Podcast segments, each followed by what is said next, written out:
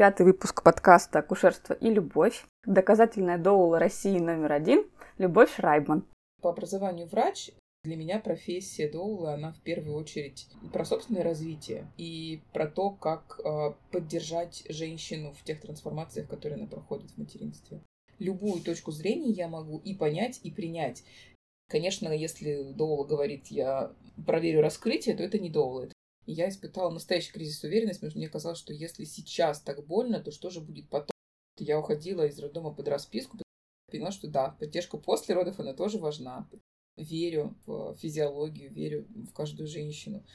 Глядя мне в глаза и держа руку у меня в промежности, сказала, ой, восемь.